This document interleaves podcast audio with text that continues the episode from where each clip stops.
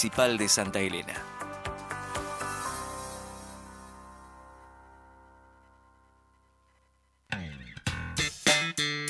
Análisis Digital, el sitio de noticias para saber de verdad los hechos de la realidad entrerriana.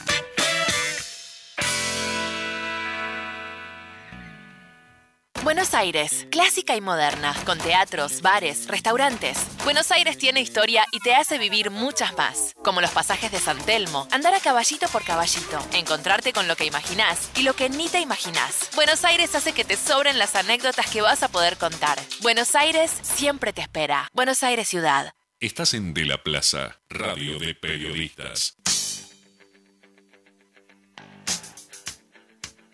Acompañan este segmento de En el 2000 también. Fundación Banco de Entre Ríos y Fundaciones Grupo Petersen. 20 años trabajando por la excelencia en la educación y la cultura. Sobre aulas y alumnos. En el 2000 también. Marisa Massa.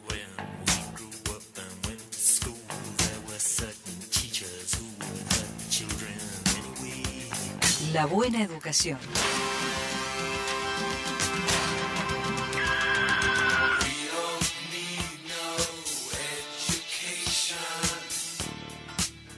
Hola profesora, ¿cómo anda? Hola Antonio, buenas tardes. Buenas tardes para Sebastián, para Silvio, para nuestros oyentes. ¿Cómo estamos? Bien, estoy bien, bien. Amo los viernes, sobre todo a la tarde cuando ya uno va oliendo a fin de semana. Ujú. Este, sí, efectivamente, tenemos ganas de llegar al, al fin de semana. Te escucho como metida en una lata. ¿Dónde estás? A ver, ¿me escuchas mal? Ahora te escucho bastante mejor, bastante A mejor. ver. Bueno, Ahí, ahí, a ver. ahí Estoy en casa como siempre, sí. Ah, no, ahí Sí. está, ahí está muy bien, ahí está muy bien. Em, bueno, no, eh, el tema era si recuperamos a los que habíamos perdido por el camino. Sí, eh, una oyente la semana pasada, nos, nos en, el, en el último micro, nos preguntó eh, tres preguntas que yo digo debe ser docente por, por las palabras, ¿no? Mm, Preguntó, ¿cómo va la revinculación? ¿Cuántos regresaron y cuántos perdimos? Ajá, Es decir, cómo se, ya- se está llevando adelante la revinculación de los estudiantes con la escuela, con aquellos que no tuvieron contacto en el 2020 o en el 2021 fue un contacto este, leve, lábil, eh, cuántos logramos que volvieran y cuántos aún no han vuelto.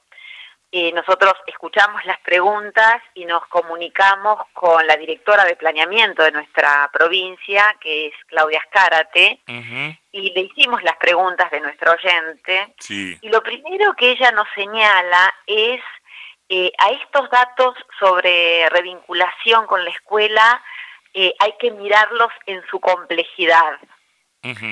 Eh, digo, excelente advertencia para empezar a mirar los datos, ¿no? Y ella nos, nos este, hizo un reconto de, de- de fechas y unió fechas con, con cantidades, con datos, y nos eh, decía que en julio, de, julio del 2020 teníamos más de 20.000 estudiantes desvinculados de la escuela. Esto que nosotros siempre decimos, los 21.969, mm. que nosotros nombramos desde aquellos datos de julio Sí. del 2020. Sí, sí, cuando los Eh, escuchamos nos, nos, nos alarmamos razonablemente, me parece, porque era una cifra impresionante, ¿no? Sí, y más si uno piensa, trata de poner rostro a cada uno, digo, se hacen muchos chicos fuera, ¿no? Ella nos explicaba que ya en el segundo cuatrimestre del 2020 se recuperaron casi tre- 13.000 estudiantes Ajá. y que ahí nos quedaron fuera 8.836. ujú, En el 2021, en el primer cuatrimestre, se recuperaron 4.000 estudiantes. Y en diciembre del año pasado nos quedaban 2.500 sin vincular. Claro. Y ella, Claudia Escárate, la directora de planeamiento, nos este, afirma que se han recuperado casi en su totalidad este, los chicos. En este momento los tenemos, dice ella, prácticamente a todos en la escuela. Lo que pasa, lo que pasa, que me parece que también es un dato este, interesante para pensar en esto, que nos dio Alejandra Claret, que es la coordinadora del programa Presentes, que nosotros lo hemos comentado en algunos momentos en el micro, ya igual si no lo amplío, eh, que si bien los que teníamos registrados se han, este, han vuelto casi en su totalidad a la escuela, también con el programa Presentes eh, se han encontrado eh, chicos que eh, no los teníamos registrados en las escuelas, es decir, no los teníamos inscritos, inclusive chicos indocumentados. Eh, lo que es también alarmante. Claro. Eh, lo que ocurre en, en, la provincia y en, me parece que en casi, me atrevería a decir en casi todo el país, es que aún nosotros no hemos logrado la, la nominalización de los, los alumnos, es decir, tenerlos a todos los estudiantes eh, identificados con sus nombres, porque esa este, nominalización permitiría identificar a los estudiantes, buscarlos y, y, garantizar la permanencia, que en definitiva es a lo, lo, que pretendemos, ¿no? Claro, a mí lo que, por ejemplo, lo que me llama la, me llama la atención, vos decís, este, eh, perdimos cerca de 22.000 en el primer eh, semestre del 2020, se reduce un poco eso hacia el final del año y llegamos, habiendo recuperado, ponele 20.000 hacia finales del, del año pasado.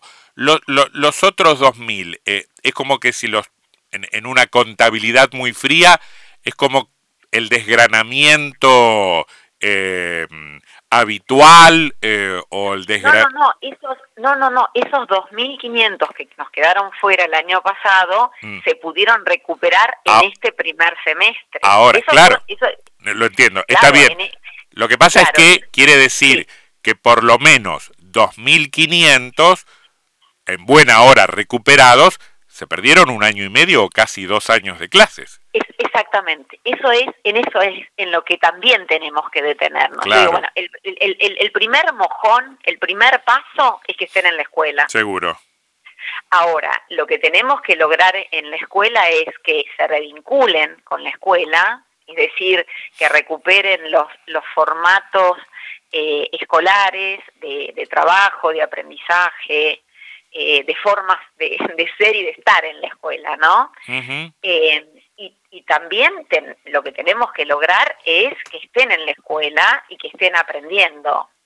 Por eso a mí me parece interesante, y esto lo dijimos en, en un micro el año pasado, en, yo creo que uno de los últimos micros, cuando se anunció que eh, el programa Presentes iba a trabajar con los estudiantes eh, invitándolos eh, a actividades deportivas, actividades eh, artísticas, mm. actividades recreativas, incentivando este retorno a la escuela, ¿no? Mm. ¿Te acordás que decíamos que las, las actividades se, se articulaban con municipios, con sí, clubes, con sí. iglesias? Bueno, Mm.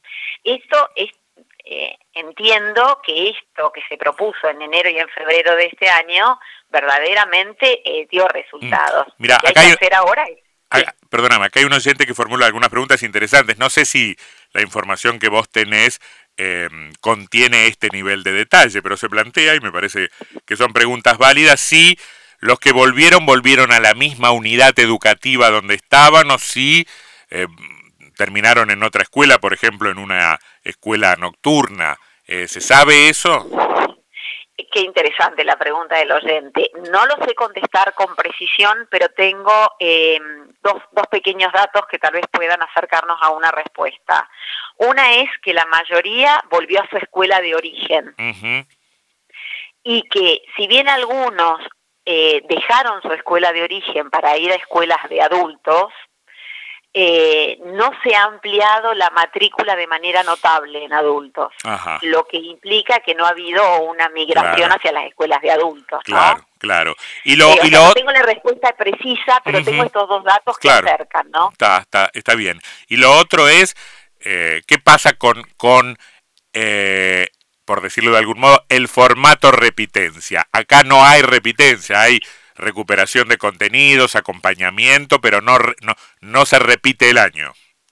Viste que el, el Ministerio de Educación de la Nación y el Consejo General de nuestra de Educación de nuestra provincia prefieren hablar de rematriculación, o sea, de volver a matricularte en el mismo curso en el que estabas. Mm. Para los que son de nuestra generación, esto es repetir. Y sí, claro. Lo que pa- claro, lo que pasa es que repetir es una palabra mm, no sé si decir triste, pero es una palabra pesada, ¿no? Mm, sí. Porque repetir es como repetir lo mismo, ¿no? Y nosotros decimos, si yo hice tercer grado de esta manera y me fue mal y lo repito, ¿qué garantías tengo de que me vaya bien? Sí, sí. Ahora, ¿no? Sí, lo que pasa es que la, es- lo que pasa es que la, Sí. rea- la realidad no se suaviza suavizando las palabras. La realidad puede ser No, ta- la rea- puede ser tan dura como tan dura como es, ¿no? Este, Claro, pero yo no lo digo por, por suavizar la palabra, sino porque me parece que tenemos que tratar de empezar a cambiar el concepto mm, de eh, la repitencia, ¿no? Repetir, no digo, un niño que, no sé, no sé si a vos te pasaba, pero yo me acuerdo una vez escribí apóstoles sin acento y Mm. tuve que escribir dos carillas de apóstoles. muy sin bien, yo, acento. yo hubiese yo te hubiese dicho cuatro, ocho, dieciséis caricias. digo y, y digo y yo no sé si si en ese momento aprendí que era esdrújula y Eh, por eso iba acentuada y dónde iba acentuada Pero está claro, eh, eh, pero está claro que olvidar no te olvidaste. ¿eh? Claro pero lo que digo es que eh, eso es para discutir no también pero la, eh, eh, la repetición no es garan- garantía de aprendizaje no lo que no- lo que nosotros este, pretendemos es que los este, chicos eh, aprendan y cuando si, si se tienen que rematricular porque esto muchas veces es necesario muchas veces hace muy bien la idea es que puedan eh, llegar a los contenidos por diferentes caminos que el año pasado a los que hizo en el año anterior que, de alguna manera garanticen aprendizaje Claro, claro.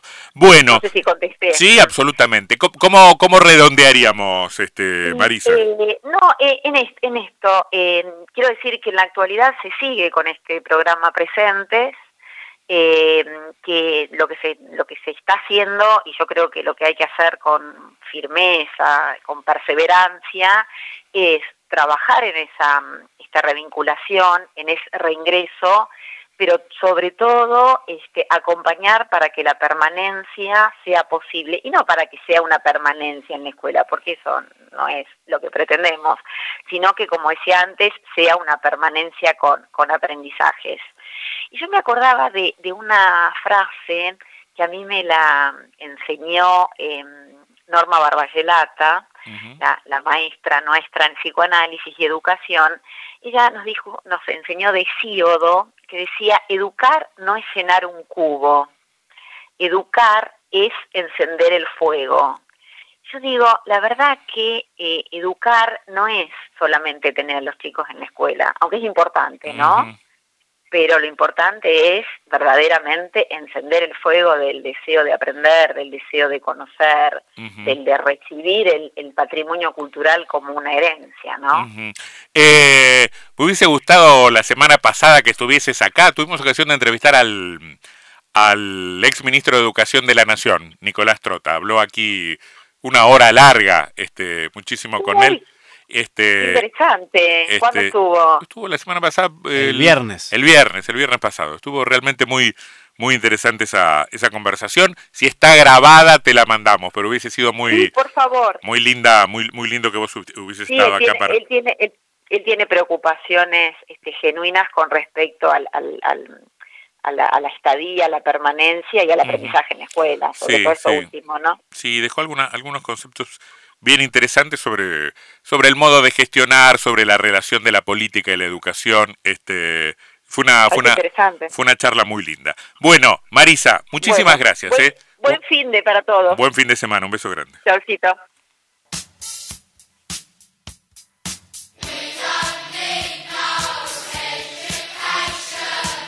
la buena educación.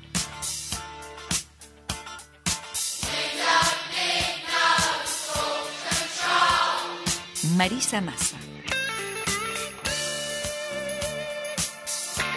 Acompañaron este segmento de En el 2000 también. Fundación Banco de Entre Ríos y Fundaciones Grupo Petersen. 20 años trabajando por la excelencia en la educación y la cultura.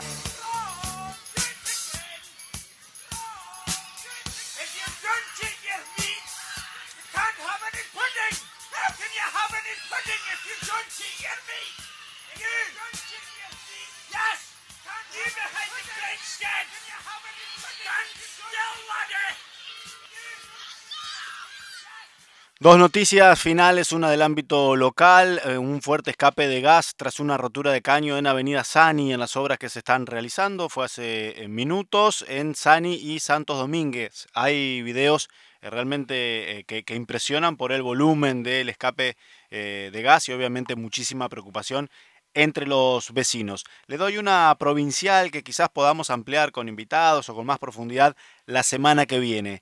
Entre Ríos cierra el primer trimestre